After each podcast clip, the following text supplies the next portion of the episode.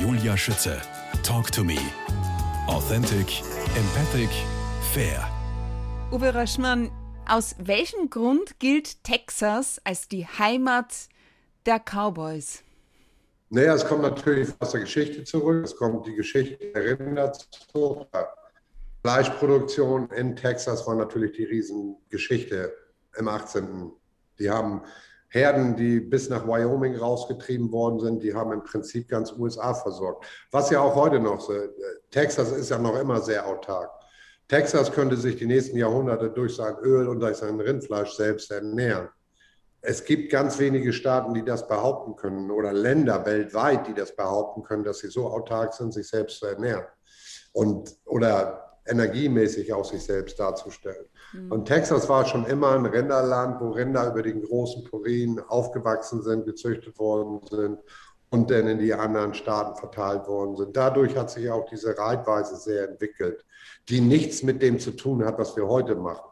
Mhm. Aber grundsätzlich die Geschichte, der Traum vom Cowboy sein, John Wayne oder was auch immer es ist, existiert halt in allen von uns. Wir haben alle Western gesehen. Sicherlich gibt es Menschen, die sagen, das ist mir zu doof. Aber grundsätzlich, viele träumen halt. Cowboy Indianer war irgendwie als Kind immer das große Ding. Die, die Geschichte hat uns ja irgendwo geprägt, oder mich zumindest, um in diesen Sport zu gelangen. Als Kind schon. Das hat mich immer fasziniert. Was denkst du, macht das Wesen eines Cowboys aus? Naja, Cowboys als solches, ich bin ja kein Cowboy, ich bin Pferdetrainer. Cowboy ist, das sind Dayworker meistens oder Angestellte auf den Ranches, die wirklich nichts anderes machen, sich um Kühe zu kümmern. Wie die aufwachsen, sie zu Doktor, Medizin, die sind sehr auf sich alleine. Es ist ein super harter Job. Winter wie Sommer müssen die auf dem Pferd sitzen. Das sieht natürlich alles immer sehr, sehr verträumt aus, aber ist es nicht. Es ist ein knallharter Job, wo die also sehr, sehr viel leisten. Da gibt es gerade eine nette Doku, die gerade rausgekommen ist auf äh, Prime Amazon Prime. Und das heißt Cowboys. Und da wird so über die Cowboys heutzutage erzählt, die heute noch da sind. Da sind auch einige, die ich persönlich kenne, die da in dem Film mitspielen. Das ist sehr interessant, sollte man sich angucken. Und mhm. die stellen das eigentlich dar. Es ist ein sehr simples, einfaches Leben, wo es wirklich nur darum geht, mit den Tieren zu leben und äh, ja im Prinzip den Markt irgendwo zu bereichern durch Rindfleisch und gleichzeitig ist natürlich das Pferd damit der, spielt das Pferd eine sehr große Rolle, aber nicht so sportlich gesehen, wie wir das sehen. Es sind im Prinzip da, wie es früher ja auch bei uns war, mein Opa hatte auch noch Pferde, die er auf dem Feld benutzt hat, für die sind das Gebrauchstiere. Für uns ist es ja immer irgendwo in emotionaler Hintergrund, weil die meisten lieben ja ihre Pferde. Ich liebe meine Pferde auch. Ich behandle sie nicht wie kleine Hunde, aber grundsätzlich habe ich meine Pferde schon lieb. Also das ist nicht der Punkt. Jetzt lebst du als Pferdetrainer mit deiner Familie in der Zitat ländlich geprägten Kleinstadt Gainesville, nahe der Grenze ja. zu Oklahoma. Wie würdest du ähm, speziell hier diesen den Spirit beschreiben? Ja, der Spirit, also wir leben im Prinzip in der Ecke, wo es am meisten Pferde gibt. Diese Gainesville-Ecke ist eine sehr historisch wichtige Sache für den Western-Reitsport. Hier gibt es mehr World Champions und Züchter wie in keiner Ecke in ganz USA. Also zwischen, ich sage mal, Fort Worth und Oklahoma City, was wir da an Quartern haben, ist, oder Paint Horses, Appaloosas, etc., etc. Es gibt kein Land in der Welt, wo so viele Pferde auf dem Haufen zentriert sind mhm. und der Sport so promotet wird. Ob es jetzt die NRHA Fraternity ist, NCHA Fraternity, Cowhorse Fraternity, Pleasure Fraternity, etc., etc., etc.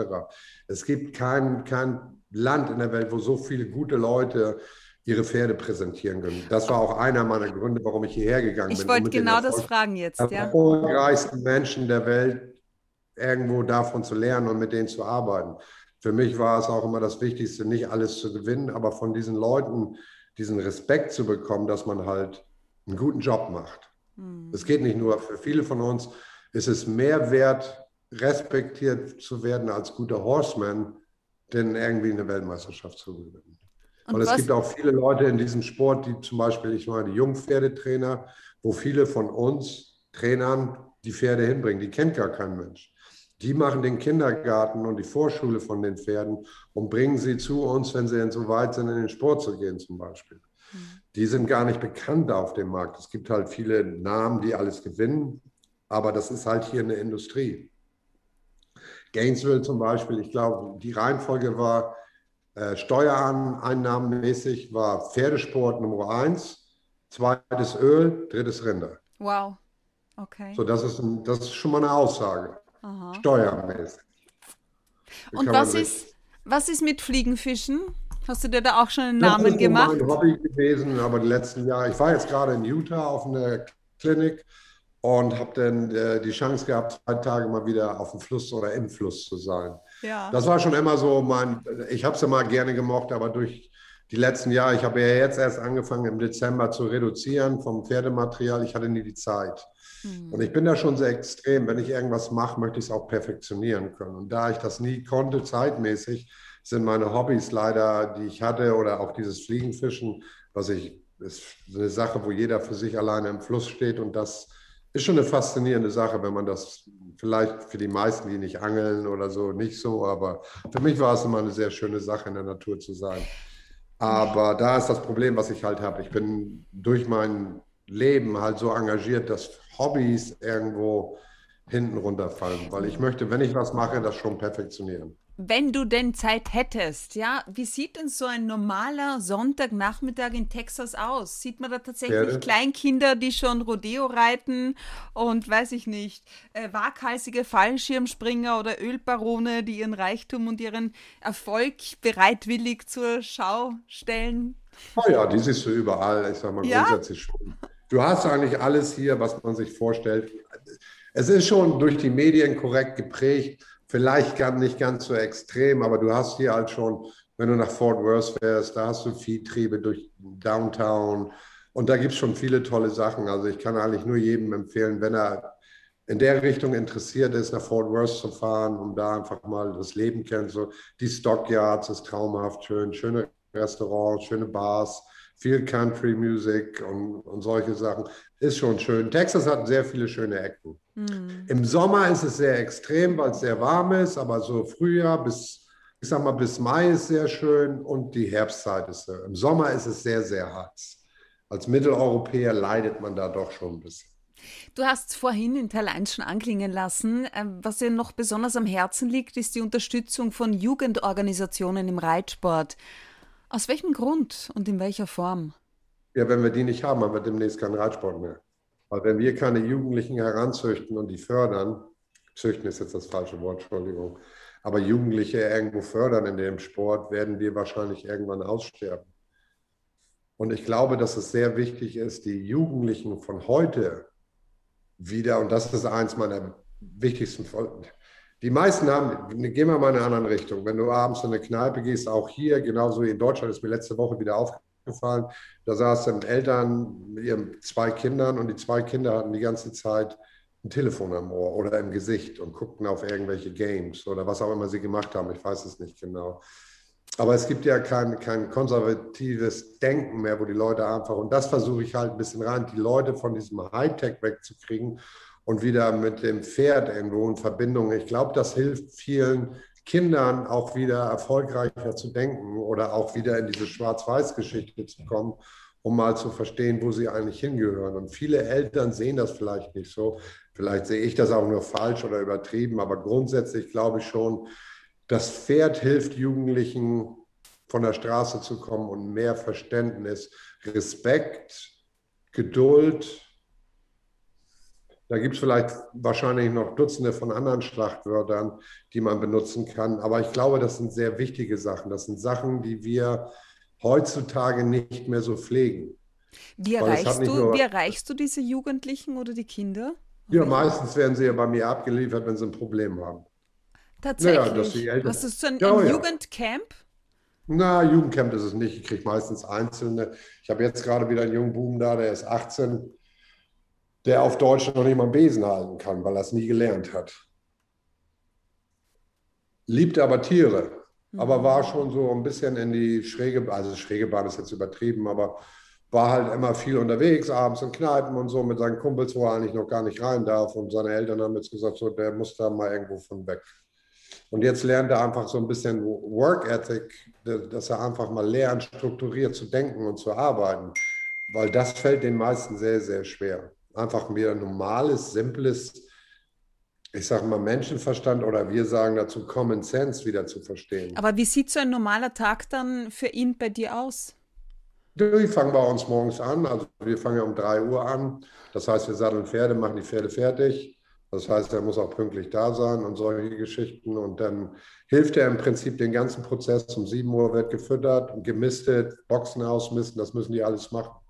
Das gehört alles dazu. Wann geht es ja und schlafen? Eigentlich ist, er sehr, also eigentlich ist er sehr fleißig, aber halt überhaupt nicht strukturiert in seinem Leben. Du, wenn ihr um 3 Uhr aufsteht, wann geht es ja schlafen? Oh, meistens gehe ich abends so gegen 8 Uhr. Zwischen 7 und 8 Uhr Dann bin ich ja beruhigt, ja? Dann passt das auch mit meinem, weil ich gehe um 22 Uhr schlafen und stehe um 5 Uhr auf. Alles in Ordnung. Ja, also, wir müssen uns da nicht verstehen, dass wir auch älter werden. Okay. Du bist ja noch lange nicht alt. Ich bin immerhin schon 39. Horsemanship und Business Management Clinics, äh, darauf liegt dein aktueller Fokus. Was genau ist Business Management Clinics? Naja, wir trainieren Menschen und im Prinzip machen wir das Gleiche mit Top-Managern.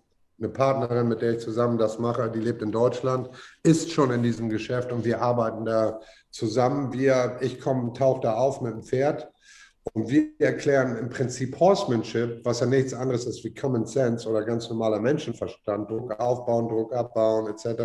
Mache ich zu viel Druck, wird das Pferd nervös, kann man auch wieder aufs...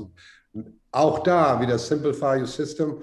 Problematik, die wir heute haben, die Leute verstehen gar nicht mehr, was simpel bedeutet.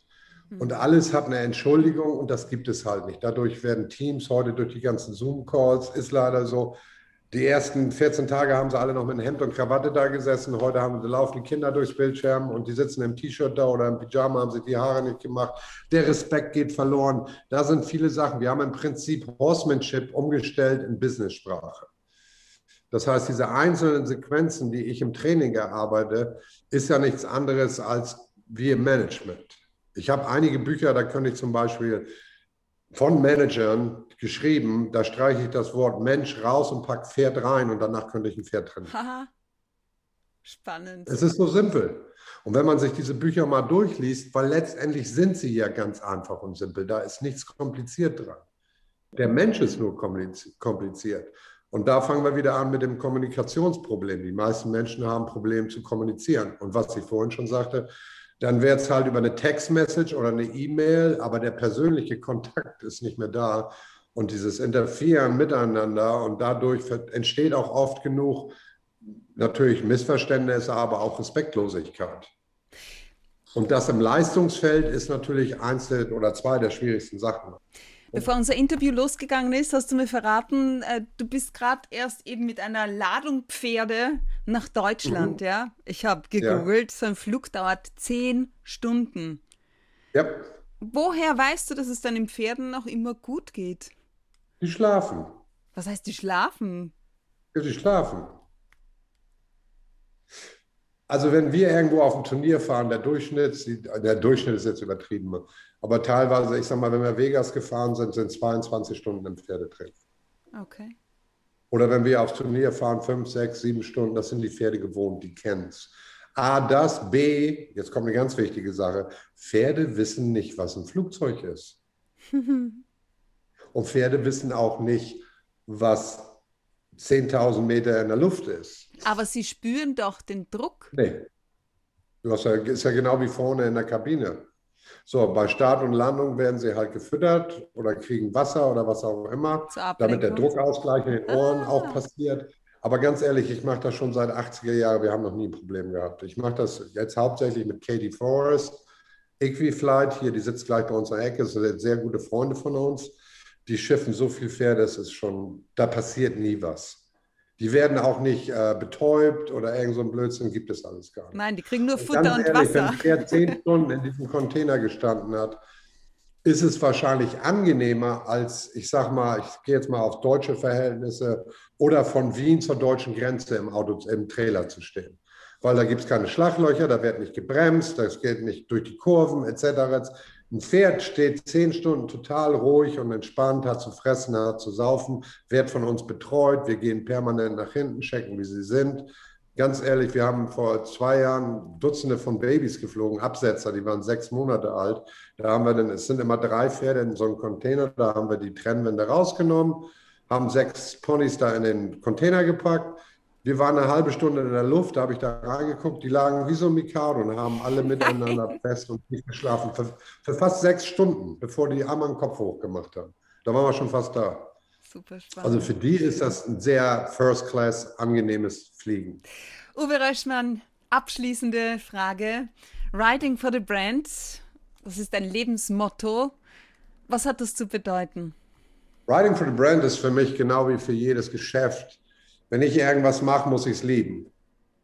Wenn ich einen Job mache, den ich nicht liebe oder für mich körperlich oder was auch immer das darstellt, was ich machen möchte, dann sollte ich diesen Job nicht machen. Riding for a Brand bedeutet für mich, dass ich voll hinter dem stehe, was ich mache. Was ich vorhin schon mal gesagt habe, dass das irgendwo meine DNA ist. Leider haben wir das heute viel zu wenig Leute machen Berufs, äh, Jobs, die sie einfach machen, weil sie Geld dafür kriegen. Das war für mich nie, nie ein Faktor. Ich habe immer das gemacht, was mir Spaß bringt. Jetzt wieder zurückzukommen, Deswegen bin ich happy mit dem, was ich mache. Die meisten anderen nicht. Uwe Röschmann, vielen Dank für dieses spannende und außergewöhnliche Interview. Alles Gute in die USA. Lieben Gruß nach Gainesville, Texas. Gleiche zurück nach Österreich. Danke, danke.